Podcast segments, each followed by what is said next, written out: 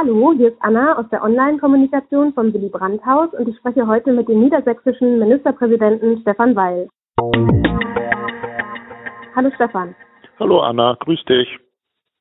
Wir befinden uns jetzt in der dritten Woche, nachdem die Schulen wegen Corona geschlossen wurden.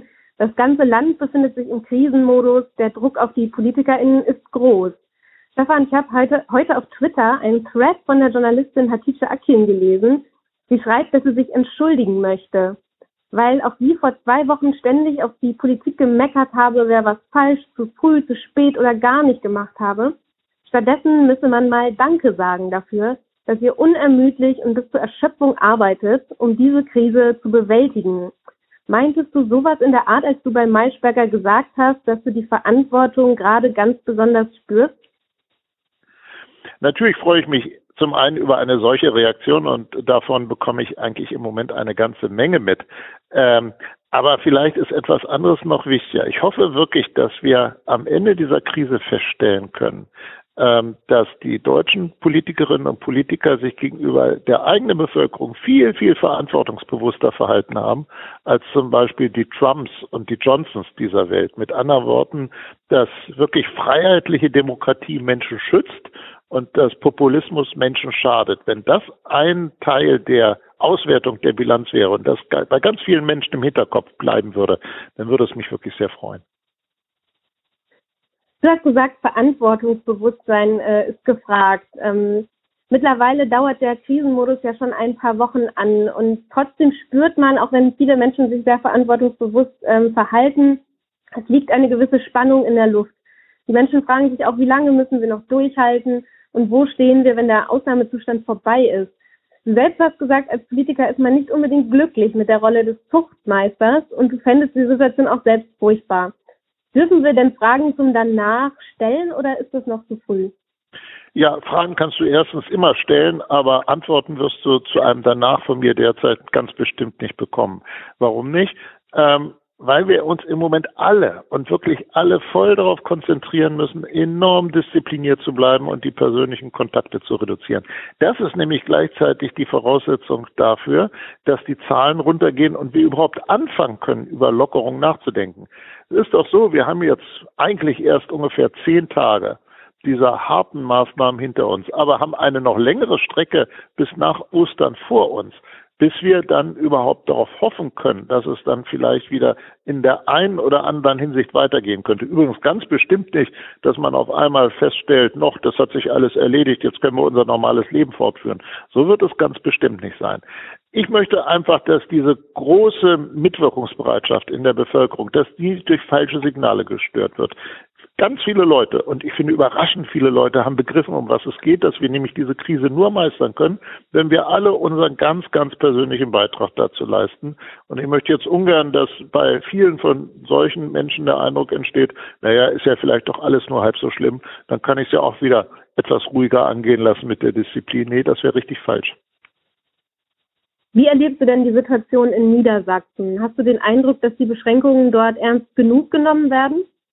Ja, weitestgehend. Ich bin sehr über angetan und auch beeindruckt äh, davon, wie viele äh, Menschen in meinem Land mitmachen. Und nach dem, was ich höre, ist das in ganz Deutschland so. Äh, das ist ja der Unterschied zur Bekämpfung von Wirtschaftskrisen oder Hochwasserkatastrophen oder was man sich sonst noch vorstellen kann. Äh, Corona werden wir nur gemeinsam, äh, also alle miteinander besiegen können, indem wir uns sehr, sehr konzentrieren darauf, dass wir keine neuen Infektionsketten auslösen oder fortsetzen. Das klappt einstweilen gut und so erklärt es sich vielleicht auch, dass wir derzeit in der berühmten Infektionskurve eine immer noch langsame, aber doch vorhandene Veränderung im Trend feststellen. Jetzt wird es aber darauf ankommen, das durchzuhalten. Äh, wir können uns nichts äh, darauf einbilden, dass wir das jetzt ein paar Tage geschafft haben. Wir müssen das leider einige Wochen schaffen. Und äh, da komme ich auf das zurück, was ich gesagt habe. Darum muss es jetzt derzeit gehen und um nichts anderes. Du hast gesagt, ihr seid in Niedersachsen auf einem guten Weg. Ähm, denkst du denn, dass es dennoch weitere Anpassungen eventuell geben werden wird? Also es gibt ja mehrere, mehrere Möglichkeiten, eventuell noch nachzusteuern, zum Beispiel eine Maskenpflicht einführen, Parks schließen oder beispielsweise eine Handy-Tracking-App zur Verfügung stellen. Wie siehst du das? Naja, also was wir jetzt zum Beispiel über Ostertage machen, ist, dass wir überall darauf hinweisen, dass es eigentlich keinen besonders guten Grund gibt, derzeit nach Niedersachsen zu reisen, um hier so eine Art Osterurlaub zu verbringen, denn äh, alle attraktiven Reiseziele, die sind ziemlich verschlossen, genauso wie die Restaurants und die Gaststätten. Das heißt, wir bitten alle Menschen wirklich zu Hause zu bleiben. Sehr freundlich, aber auch sehr ernst gemeint und sehr deutlich. Weitere gesetzliche Maßnahmen, die scheinen mir derzeit nicht wirklich zu helfen. Das gilt auch für die Maskenpflicht, weil das, was viele von einer Maske erhoffen, nämlich dass sie mich schützt, das schaffen nur die besonders guten Masken und die haben wir derzeit viel zu wenige überall auf der, überall auf der Welt und wir müssen sie vorbehalten für die besonders betroffenen Berufsgruppen. Andere Masken sind sinnvoll, damit wir uns nicht missverstehen. Und ich freue mich auch als Zeichen der Solidarität, wenn sie getragen werden. Aber sie können zum Beispiel nicht das konsequente Abstandhalten ersetzen. Ähm, ich habe schon gehört, dass jemand gesagt hat, na ja, dann ziehe ich mir so eine Maske auf, da kann ich doch wieder ins Kino gehen. Nee, so wird es eben genau nicht sein.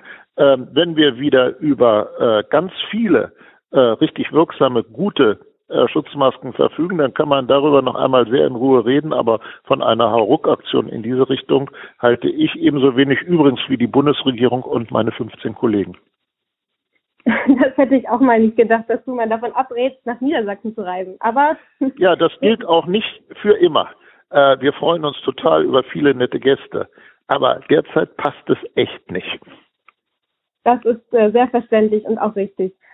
Ähm, die Bundeskanzlerin hat ja jetzt in einer Telefonkonferenz mit JournalistInnen gesagt, eine Pandemie kennt keine Feiertage.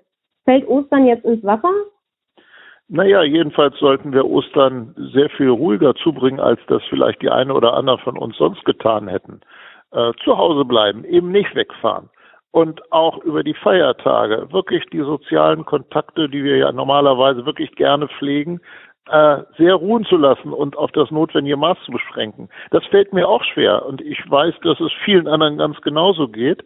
Ähm, aber das ist nun einmal die Grundlage dafür, dass wir keine neuen Risiken schaffen. Und darum muss es gehen.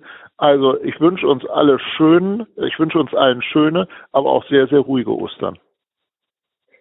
Was sind denn die positiven Dinge, die dir zurzeit auffallen und die dir vielleicht, also die vielleicht die Zeit nach Corona überdauern werden? Was macht dir gerade Mut?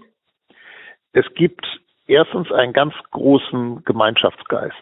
Ich sagte ja schon, ich war nicht sicher, ob nun wirklich so viele Menschen sich auch an die Kontaktverbote halten. Aber wenn ich so in den Straßen rumgucke, das ist doch ein völlig anderes Bild, äh, das sich mir bietet. Und ich weiß aus den Berichten unserer Polizei, die ich täglich lese, dass es überall in dem großen Land Niedersachsen so ist und sicherlich auch in den anderen Teilen Deutschlands. Das ist nicht selbstverständlich und dafür bin ich wirklich außerordentlich dankbar. Das Zweite ist, ich erlebe eine unglaubliche, eine unglaubliche Mitwirkungsbereitschaft. Ganz viele Leute kümmern sich um ihre Nachbarn, äh, helfen älteren Menschen beim Einkaufen, damit sie nicht selber in den Laden gehen und sich gefährden müssen, bringen ihnen die Lebensmittel vor die Haustür, rufen an und zeigen, wir haben euch nicht vergessen. Das finde ich wirklich toll und ich wünsche mir sehr, dass so etwas auch über die Krise hinaus wirklich fortbesteht. Und das Dritte, das ist eine Hoffnung, ich hatte es schon gesagt, dass nämlich am Ende der Krise viele, die vorher, naja, etwas despektierlich über Politik oder den Staat geredet hatten und erst recht über die Politiker, dass die das jetzt vielleicht etwas differenziert sehen, weil wir feststellen, das ist eine richtig wichtige Aufgabe und die wird in Deutschland wirklich sehr verantwortungsbewusst ausgeübt. Vielen Dank, Stefan, dass du dir die Zeit genommen hast für unseren Podcast. Alles Gute nach Hannover und bleib gesund. Dankeschön. Mach's gut und schöne ruhige Ostern wünsche ich dir. Tschüss. Vielen Dank.